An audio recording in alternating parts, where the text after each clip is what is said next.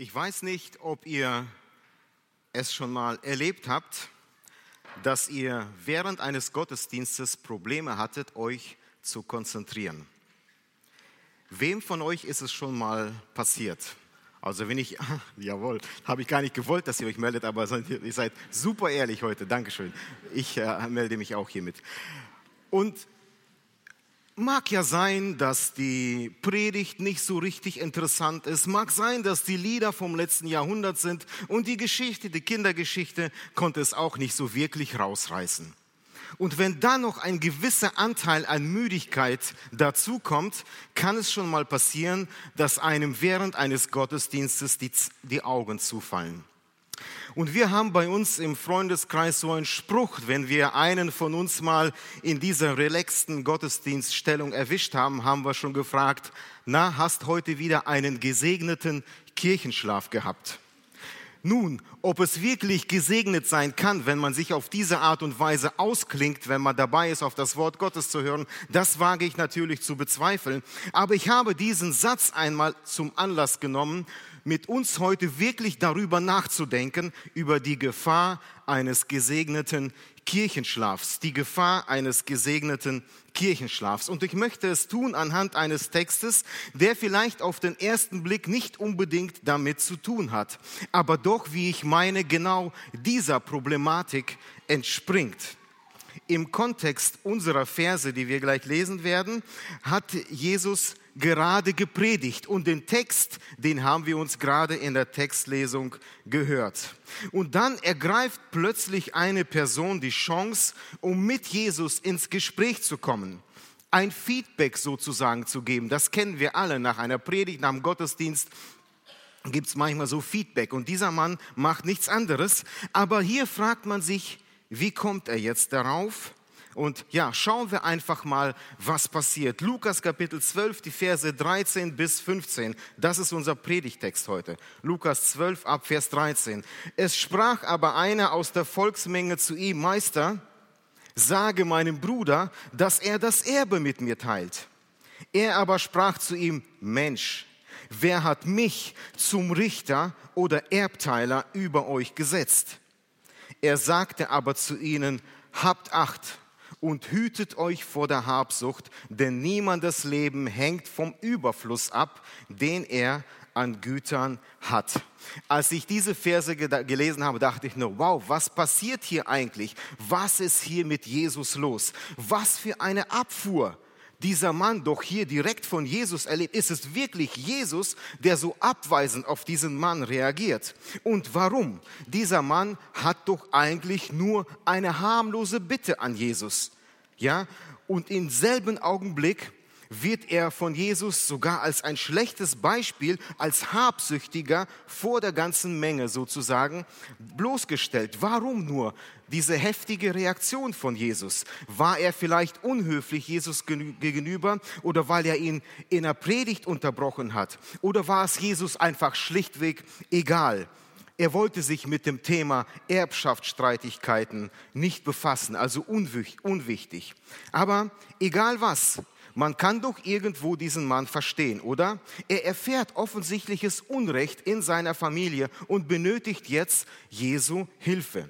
Ich denke, so ähnliche Situationen kennen wir vielleicht auch, wenn wir als Erwachsene uns mal unterhalten und dann kommen plötzlich die Kinder angestürmt und sagen, oh, Mama, Papa, bei mir mittlerweile Opa, ja, da ist was furchtbar Unfaires im Kinderzimmer passiert und es duldet keinen Aufschub. Du musst dich jetzt darum kümmern. Da muss jetzt erst einmal äh, sich drum gekümmert werden. Und mein erster Gedanke ist da auch erst einmal, hey, hier unterhalten sich Erwachsene. Bleib doch einmal ruhig und man schickt die Kinder so am, am liebsten von sich weg. Aber hier in unserem Text, das ist kein Kind, das auf Jesus zukommt, es ist ein erwachsener Mann, dem offensichtlich großes Unrecht getan wird. Und ich denke, wenn wir es schon mal erlebt haben, wenn wir abgewiesen wurden, wie verletzend es sein kann, sowas macht man eigentlich nicht, oder? Warum also geht Jesus nicht auf die Bitte dieses Mannes ein? Es könnte doch so einfach sein für Jesus. Er schlägt nur das Alte Testament auf, zitiert da ein paar Verse, die genau solche Streitfragen regeln. Aber Jesus weist seine Frage komplett ab. Er will sich gar nicht erst auf die Problematik, die dieser Mann da anspricht, einlassen. Die Gefahr eines gesegneten Kirchenschlafs lautet unser Thema heute. Und lasst uns einmal diesen Kontext, den wir vorhin gelesen haben, kurz betrachten. Die Frage dieses Mannes nämlich ist eingebettet mitten in eine Predigt, die Jesus gerade vor vielen tausend von Menschen gehalten hat. Er predigt und viele Menschen hören ihm zu und dieser Mann ist dabei und er hört Jesus zu. Er ist dabei und wenn wir uns an diesen Text erinnern, den wir gerade gelesen haben, worüber hat Jesus gerade gesprochen? Jesus spricht, Jesus warnt vor der Heuchelei im Glaubensleben eines Menschen. Jesus weist darauf hin, achtet darauf, wie ihr redet, denn jedes Wort, das ihr redet, wird eines Tages, werdet ihr davor Rechenschaft abgeben müssen vor, vor Gott. Jesus spricht über Gottesfurcht in den Versen 4 bis 5, dann warnt er sogar vor der Hölle, er fordert zu einem furchtlosen Bekenntnis seiner Person auf und spricht über Sündenvergebung. Und das ist nur so, sind so, so ein paar Dinge, die ich mir schnell mal rausgegriffen habe aus den letzten zwölf Versen. Und dieser Mann steht da oder er sitzt da und er hört diese ganzen Dinge. Er hört Jesus zu. Die ganze Zeit. Er hört auch diese Warnungen. Und alles, was dabei rumkommt, alles, was er aus dieser Botschaft Jesu mitnimmt, ist, ho, Jesus hört sich gut an. Es muss ein weiser Lehrer sein. Er muss ein Rabbi sein. Und er kann mir ganz bestimmt in meiner Erbschaftsstreitigkeit mit meinem Bruder weiterhelfen. Und es ist für ihn in diesem Augenblick logisch, dass er auf Jesus zugeht und meint, Jesus wird ihm jetzt zur Seite stehen. Er nutzt wahrscheinlich sogar, so wie sich das anhört, er nutzt eine Ruhepause, um dazwischen zu grätschen, um mit Jesus ins Gespräch zu kommen. Also wenn er Jesus hier unterbrochen hat, ist es nicht gerade die feine englische Art, das ist klar. Aber in dem, wie oder worum es ihm da geht, offenbart uns einige Probleme dieses Mannes. Er war zwar da, er war in einem Gottesdienst, er hat Jesus scheinbar zugehört, aber wirklich verstanden hat er nicht, worum es Jesus in seiner vorherigen Botschaft gegangen ist. Drei Folgen eines gesegneten Kirchenschlafs habe ich uns mal aus diesem Text herausgenommen. Dieser Mann hatte ein falsches Gottesbild. Dieser Mann hatte eine falsche Erwartung und er hatte als drittes eine zu kurzsichtige Lebensperspektive. Ich komme zum ersten Punkt, ein falsches Gottesbild. Ganz ehrlich, wenn ich das jetzt behaupte, dass dieser Mann ein falsches Gottesbild hatte, was würdet ihr mir als Antwort geben? Man würde wahrscheinlich denken, Alex, du kennst den gar nicht. Du hast mit dem nie gesprochen, du hast nur so ein paar Verse über ihn gelesen und viel haben wir nicht über ihn, dass wir so etwas behaupten können. Es ist schon ziemlich krass, was du da behauptest, ja? Und ähm, wenn man es genau nimmt, es sieht doch eigentlich recht perfekt aus im Leben dieses Mannes, oder? Er war gerade im Gottesdienst. Und es war nicht irgendein Gottesdienst, es war Jesus selbst, der hier gepredigt hat. Und dieser Mann kommt, um Jesus zu hören. Ein komplett gottferner Mensch wird es doch nicht tun, oder? Tausend andere haben mit ihm mitgesessen und zugehört und er auch und wahrscheinlich über Stunden. Er hat es ausgehalten. Er ist nicht einfach so zwischendurch nach Hause abgehauen. Nein, er hatte es sogar die Chance ergriffen, um mit Jesus ins Gespräch zu kommen. Er hat auf Jesus reagiert. Das alles zeugt doch irgendwo von einem richtigen Gottesbild. Er muss also ein tiefgläubiger Mensch gewesen sein, weil er hier die Nähe Jesu auch sucht. Aber lass uns einmal kurz darauf schauen, was dieser Mann genau tut oder was er sagt. Es sprach aber einer aus der Volksmenge zu ihm, Meister. Wahrscheinlich hatte er das Wort Rabbi verwendet, was Meister oder Lehrer bedeutet. Sage meinem Bruder. Also dieser Mann scheint auf den ersten Blick doch verstanden zu haben, wer Jesus ist, denn er spricht Jesus mit Meister an. Aber die Frage für mich ist, hält er Jesus wirklich für einen Meister oder sagt er es nur? Denn schaut mal, wenn ich einen Menschen als Meister oder Lehrer anspreche, dann wisst ihr, welche Beziehung ich zu diesem Lehrer habe. Wenn ich ihn wirklich als den Lehrer für mich akzeptiert habe, dann bin ich ganz einfach bereit, von dieser Person belehrt zu werden. Ich achte meinen Lehrer, ich achte peinlichst genau auf die Worte meines Lehrers, ich ahme diese Person vielleicht sogar nach. Ich möchte meinem Lehrer ähnlicher sein, er ist mein Vorbild und das, was mein Lehrer sagt, ist für mich Gesetz. Denn er hat Ahnung von dem, was er spricht. Und genau das ist das Problem, das ich hier an diesem Mann erkenne. Es ist eine oberflächliche Beziehung, zu Jesus, die bei ihm hier zutage tritt. Auf der einen Seite ist Jesus zwar ein Meister, da hat er recht, aber dann sein Problem ist, Jesus ist nicht sein Meister. Denn ich sage dir jetzt einmal, was du zu tun hast, Jesus, denn sage meinem Bruder. Er wortet ganz genau das, peinlichst genau, wortet er das, was Jesus nun seinem Bruder zu sagen hat. Er versucht Jesus für seine persönlichen Wünsche und Vorstellungen zu missbrauchen. Er hat überhört, dass Jesus nur einige Verse vorher darüber gesprochen hat, was es bedeutet, ihm vor den Menschen zu bekennen. Jeder, der sich zu mir bekennt, der wird auch von mir bekannt werden. Und wer den Menschensohn verleugnet, wird auch von mir verleugnet werden. Ja? Was ist vielleicht, magst du sagen, was ist denn besser, als Jesus als Meister zu benennen? Und vielleicht hat er dadurch auch sein Bekenntnis ausdrücken wollen. Reicht es denn nicht, Jesus Meister zu nennen? Genügt es denn nicht, Jesus, dass ich dich als Meister, als Rabbi anspreche? Ist doch Bekenntnis genug. Jesus, genügt es denn nicht, wenn ich heute im Gottesdienst dabei bin? Ich höre doch zu, was du mir zu sagen hast. Jesus, genügt es nicht? Wenn ich überhaupt mit meinen Anliegen im Gebet zu dir komme, zeigt es dir denn nicht, dass du Meister bist? Genügt es nicht, Jesus, du bist Meister. Aber es scheint nicht genug zu sein, zu wissen, wer Jesus ist. Es ist auch nicht genug, da, äh, dabei zu sein im Gottesdienst und Jesus gehört zu haben. Ja, es geht nur nicht mal darum, Jesus als Meister zu benennen. Es geht darum, ihn Meister meines Lebens sein zu lassen.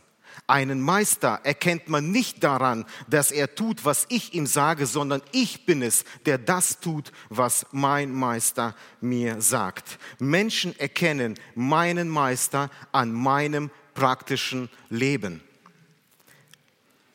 Bekennt euch zu mir, zu meiner Person, dann wird sich der Menschensohn auch bekennen. Aber das, was dieser Mann verlangt, ist, dass Jesus sich erst einmal zu ihm bekennen soll.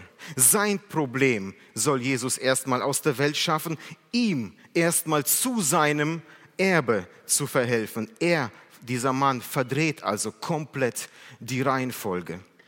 Wisst ihr, was ich glaube? Diese Person war bereit, wäre bereit, jeden Meister zu nennen, der ihm zu seinem Erbe verhilft.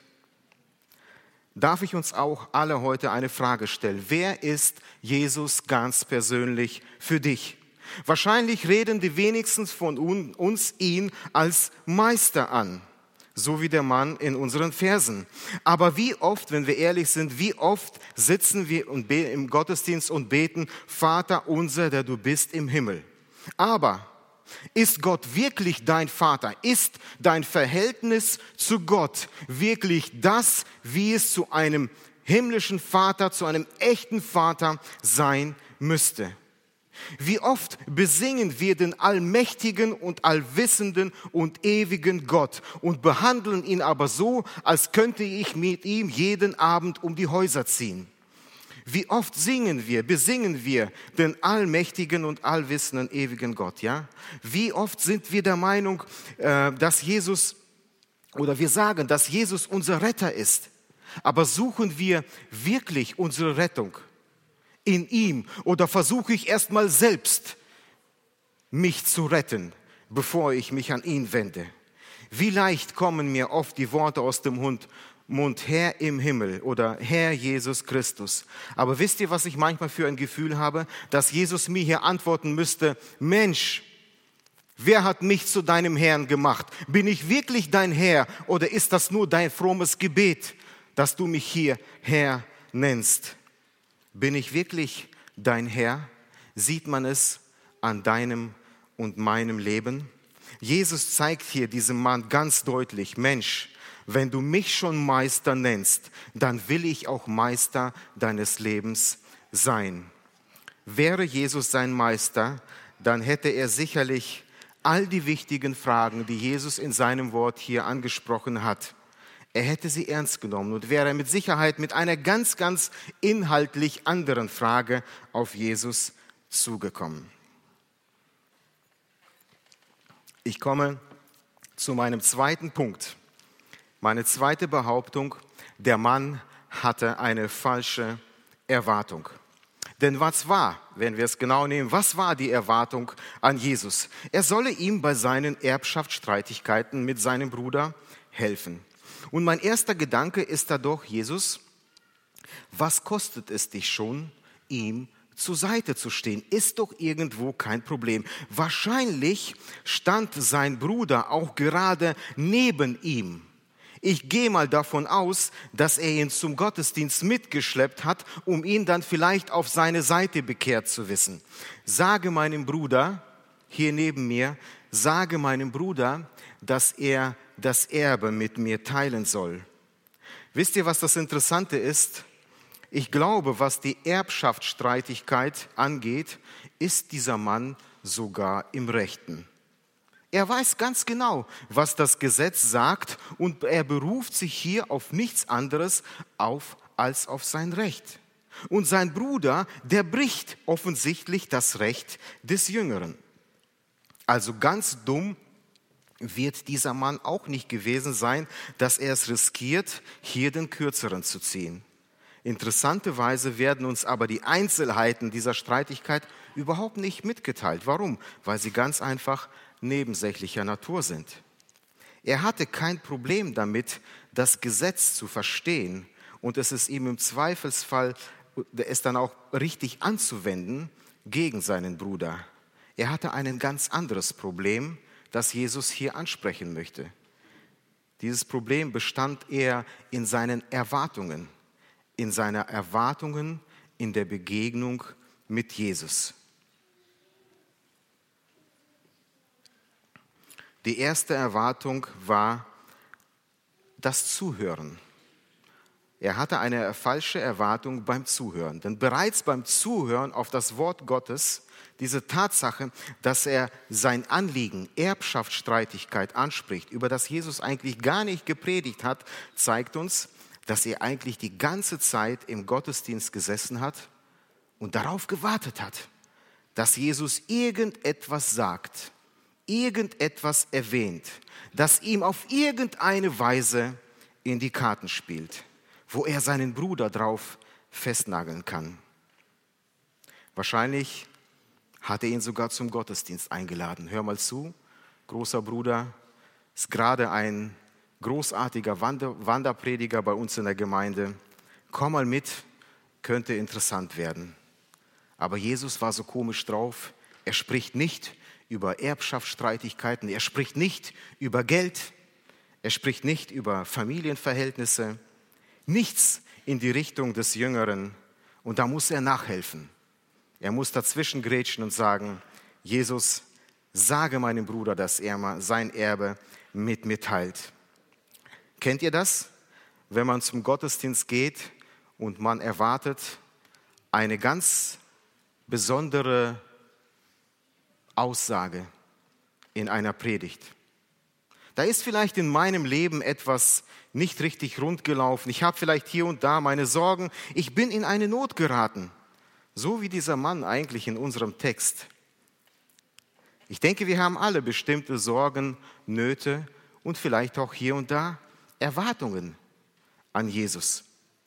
Die Gefahr ist dabei aber, wenn ich mich so sehr in diese Fragen hineinsteigere, da besteht die Gefahr, dass ich anfange, ganz einfach selektiv zu hören und dabei, dabei wichtige biblische Tatsachen ganz einfach aus der Acht lasse.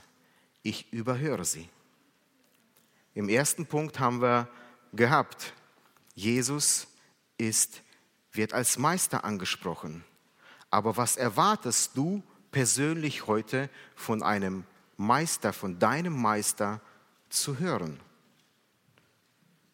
Wenn Jesus unser Meister ist, darf er nicht auch darüber reden, was ihm als Meister wichtig ist? Jesus hat in seiner Predigt hier eine ganz klare Priorität.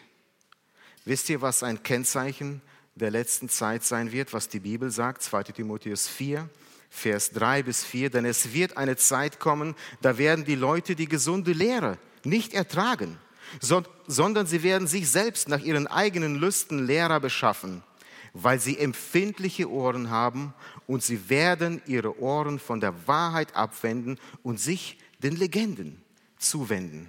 Menschen werden sich Legenden zuwerden, irgendwelchen Philosophien oder Ansichten, die sie vielleicht auch logisch und sich für sie wichtig anhören, aber auf keinen Fall der biblischen nicht Wahrheit entsprechen, die, was den Glauben angeht, nebensächlicher Natur sind wenn nicht sogar gegensätzlicher. Wisst ihr, wir leben heute in einer Zeit, da es ganz einfach ist, einen Prediger zu finden, der genau über das predigt, was wonach meine Ohren jucken, wie es die Bibel sagt. Da brauche ich nur ein bisschen zu googeln und schon habe ich einen, der biblische Wahrheiten sogar komplett verdreht. Ich habe es früher zum Beispiel nicht für möglich gehalten, dass Prediger, dass es Prediger geben wird, die die Schöpfungslehre der Bibel in Frage stellen. Aber heute kein Problem. Das dauert keine zwei Minuten und du hast ihn gefunden. Es war für mich früher unmöglich, dass es in christlichen Kreisen, in einem christlichen Land möglich ist, das Bild für Ehe und Familie komplett zu verdrehen. Und dass die Menschen es vor allem auch annehmen, das okay finden. Aber wer tut es mittlerweile? Unsere sogenannten Führer, muss man ja sagen, Verführer, die geistlichen Verführer. Und wisst ihr, ich warte auf den ersten Prediger, der anfängt zu gendern, weil es ganz einfach cool ist, weil es in die Gegend passt, weil es, obwohl es, auch wenn es völlig unsinnig, unsinnig und lächerlich klingt. Und liebe Gemeinde, machen wir uns nichts vor, wenn die Offenbarung uns vor der Endzeit warnt, vor der Hure Babylon warnt, damit ist meiner Meinung nach das abgefallene kirchliche System gemeint. Wie kann es geschehen? Ganz einfach, weil es in der letzten Zeit Prediger und Pastoren geben wird, die dem Volk nach ihren juckenden Ohren predigt werden und sich als Erste vor dem Antichrist beugen werden. Da sollten wir unseren Verstand einschalten und alles, was wir hören, genauestens mit dem Wort Gottes prüfen. Sonst ist man ganz schnell auf verlorenem Posten. Sind wir als Gemeinde bereit, auch von Fehlern dieses Mannes aus dem Text zu lernen? Das Hören, was auf das Wort Gottes angeht. Dass wir bereit sind, nicht selektiv zu hören. Oder muss ich mir auch mittlerweile das Wort zurechtdrehen, den Umständen anpassen? Was man sich so wünscht. Die zweite Eigenschaft seiner zweiten falschen Erwartung, er hatte eine falsche Erwartung bezüglich des Handelns Jesu oder bezüglich Jesu Taten. Er kommt zu Jesus und erwartet ein ganz bestimmtes Handeln von Jesus. Jesus sagt er, regel jetzt unser Erbe. Seiner Meinung nach ist sein Leid das er gerade erträgt, so groß, Jesus kann und darf es einfach nicht übersehen. Und er muss Klartext mit seinem Bruder sprechen. Wenn er Meister ist, wenn er Gottes Sohn ist, dann Jesus bitte so und so. Jetzt aber mal los. Ich denke, wir kennen alle den Satz, wo war denn dein Gott? Haben wir alle sicherlich schon mal gehört. Und den hört man immer wieder von Menschen, die im Vorfeld eigentlich immer eines getan haben. Sie erwarten ein ganz bestimmtes Handeln Gottes in einer ganz bestimmten Situation, weil sie selektiv hingehört haben und dabei Entscheidendes überhört haben. Dadurch leider nicht verstanden haben, worum es Gott im Eigentlichen geht in seiner Beziehung zu uns. Ich meine fälschlicherweise, Gott müsste jetzt ganz konkret so und so handeln. Gott wäre wie ein Wunschautomat für meine Sorgen oder Angelegenheiten, die mir gerade wichtig sind. Ich denke, aufgrund der aktuellen Situation in Europa stellen sich sicherlich auch viele Menschen heute die Frage, wo ist Gott? Wo ist Gott in der Frage in der Ukraine? Warum schaut er dem Geschehen scheinbar zu? Es hat sich ja eigentlich schon angebahnt seit Jahren. Warum greift er nicht ein, nicht jetzt, genau so? Wo ist Gott? Mit anderen Worten erwarten wir hier auch ein ganz klares, bestimmtes Eingreifen Gottes. Wir schleppen in Gedanken die Person vor Gott, präsentieren sie ihm und sagen, sage meinem Bruder. Gott sagt dem Putin, sagt dem Zelensky, sagt dem NATO-Stoltenberg oder wie sie alle heißen, sag ihnen, dass sie genauso zu handeln haben. Und wir erwarten von Gott, dass er jetzt auf diese Art und Weise, so wie ich es ihm sage, aber nicht anders handelt. Wie reagiert Jesus auf ihn? Mensch, wer hat mich zum Richter über dein Erbteil gesetzt? Wer hat mich zum Richter über dein Erbe gesetzt? Es war doch nicht Jesus, der das Erbe der beiden aufgeteilt hat. Es war doch nicht Jesus, der Unrecht den anderen gegenüber handelte. Das war auch nicht Gott, der diesen schlimmen Konflikt in Europa angezettelt hat, der seit acht Jahren eigentlich schon schwillt. Nur jetzt, wo der Russe eingreift, wird es uns plötzlich gewahr und unsere Medien reagieren darauf. Es waren aber Menschen, Menschen, die im Vorfeld nicht bereit waren, auf Gott zu hören, wenn er sagt, Nächstenliebe und nicht töten und ihr kennt die ganzen Verse. Es sind Menschen, die nicht bereit waren, auf das Wort Gottes zu hören. Er ist es, der Frieden gibt, der Frieden bringt. Aber wenn Menschen das abweisen, wenn Menschen da selektiv zuhören, dann ist es nicht Gott. Ich habe nicht die, das Recht zu fragen, richte über ihn, mach es so, sage meinem Bruder, handel so und nicht, und nicht anders. Wer hat mich zum Richter oder Erbteiler über euch gesetzt? Jetzt musst du aber ran, Jesus. Ich finde aber diese Frage oder das, die Aussage Jesu sehr interessant.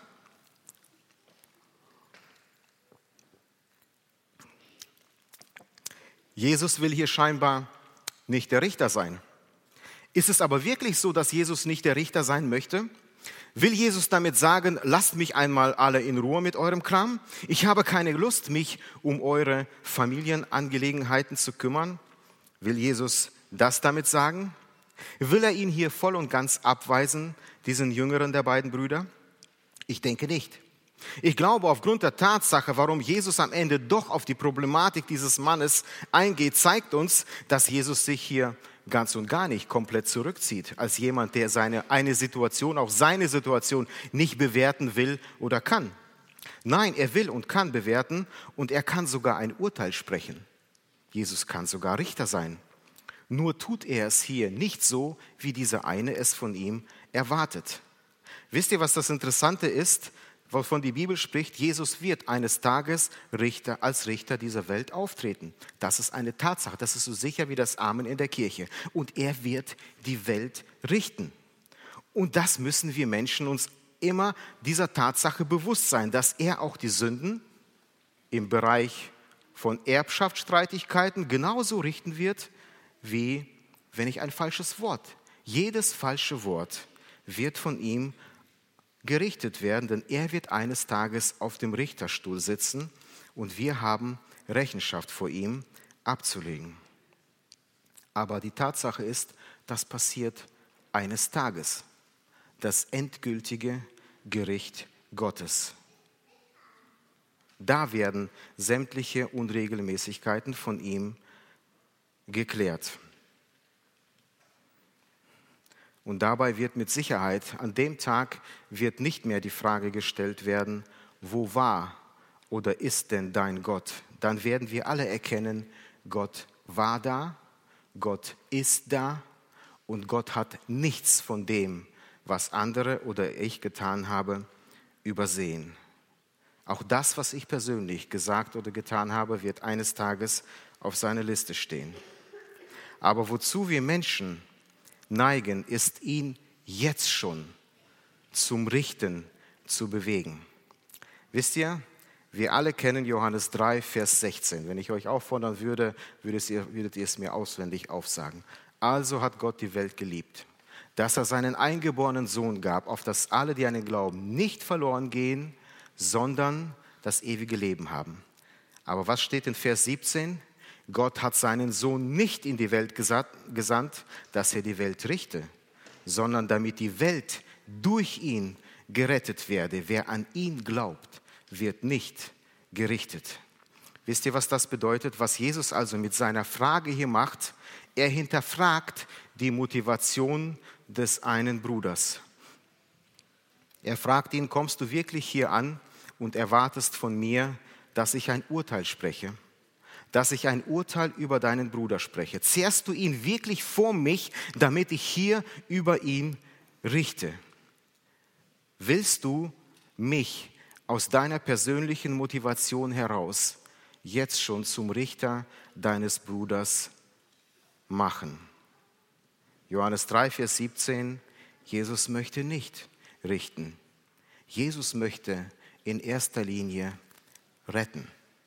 Dazu ist er in diese Welt gekommen, aber wir Menschen hätten es einfach manchmal ganz gerne, dass Jesus ein sofortiges, ein hartes Urteil, und zwar ganz genau so, wie ich es worte, spricht. Und dann zerren wir unsere Ungerechten vor Jesus. Wisst ihr, was Jesus nicht nur diesem Mann, sondern auch uns allen heute klar zu verstehen gibt? Wenn du schon Menschen mit meinem Wort konfrontieren möchtest, dann bitte lass sie erkennen, dass ich in erster Linie retten möchte und nicht richten. Liebe Gemeinde, wir dürfen nicht vergessen, wie viel Dreck Jesus einem jeden von uns persönlich vergeben hat.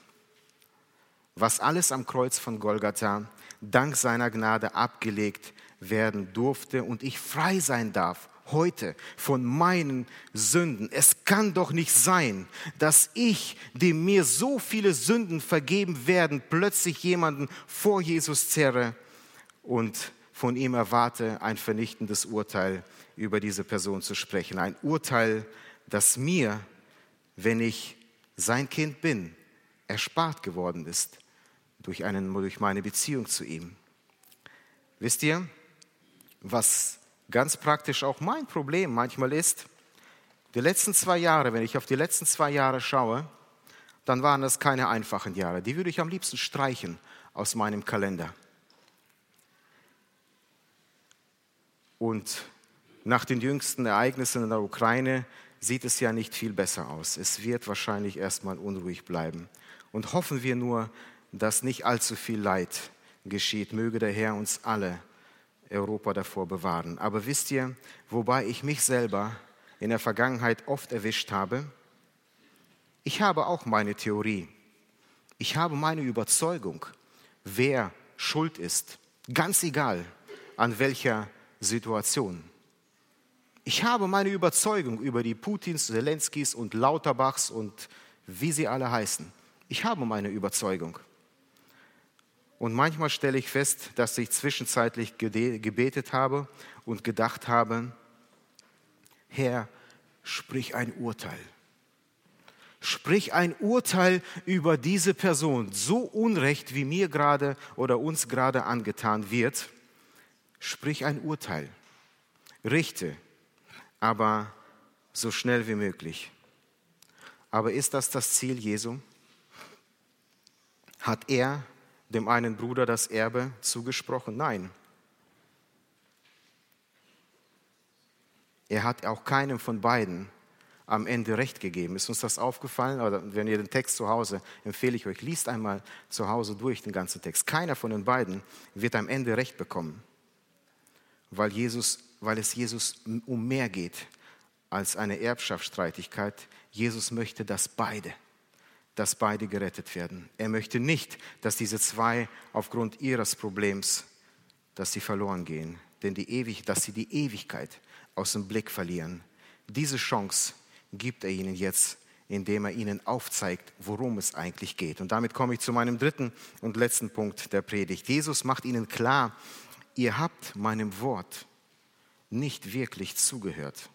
Und weil es so ist, erwartet ihr jetzt ein ganz bestimmtes Handeln von mir, aber das ist eine, eine kurzsichtige Lebensperspektive. Das ist das dritte Problem dieses Mannes. Habt Acht, sagt Jesus, und hütet euch vor der Habsucht. Denn niemandes Leben hängt von dem Überfluss ab, den er an Gütern hat. In den darauffolgenden Versen wird Jesus dann das Beispiel von dem reichen Bauern bringen, der sein Leben damit verbracht hat, seine Scheunen zu füllen, immer mehr und mehr und mehr haben wollte, bis er sagte zu seiner Seele, jetzt hast du Ruhe, jetzt kannst du dich zurücklehnen. Ja? Das Dumme war, er hat nicht damit gerechnet, dass sein Leben in dieser Nacht vorbei sein wird. Seine Seele wird in dieser Nacht von ihm wird von Gott eingefordert werden. Zu kurz gedacht. Vorsorge für einige Jahrzehnte getroffen, aber die Ewigkeit außer Acht gelassen. Jesus stellt hier diesen beiden eine klare Frage. Wovon hängt euer beider Leben ab? Worauf, auf welche Sicherheit baut ihr? Ist, wirklich, ist es wirklich der Überfluss, worauf ihr baut? Und vor allem, wie weit reicht eure Sicherheit, die hier jetzt in eurem Leben aufbaut? Liebe Gemeinde, Jesus geht es auch heute um unsere, um deine und meine Ewigkeit. Im Vers 5 Kapitel 12, Vers 5 sprach Jesus davon, dass der Mensch sich vor dem zu fürchten hat, der die Macht hat, in die Hölle zu werfen. Das sage nicht ich, das, sage auch nicht, das sagt auch nicht die Kirche, die sich die Hölle ausgedacht hat. Nein, das sagt das Wort Gottes, das sagt Jesus selbst. Du sorgst dich um ein paar Jahre hier auf der Erde und verlierst die Ewigkeit aus dem Blick. Wie oder genauer gefragt, wo willst du deine Ewigkeit verbringen? Wenn wir uns diese Frage einmal bewusst beantworten würden, wisst ihr, was dann automatisch in Ordnung gebracht werden würde? Diese beiden Brüder, die hätten sich darum, wahrscheinlich darum gestritten, ich gebe dir alles und der andere hat gesagt, nee, ich gebe dir alles.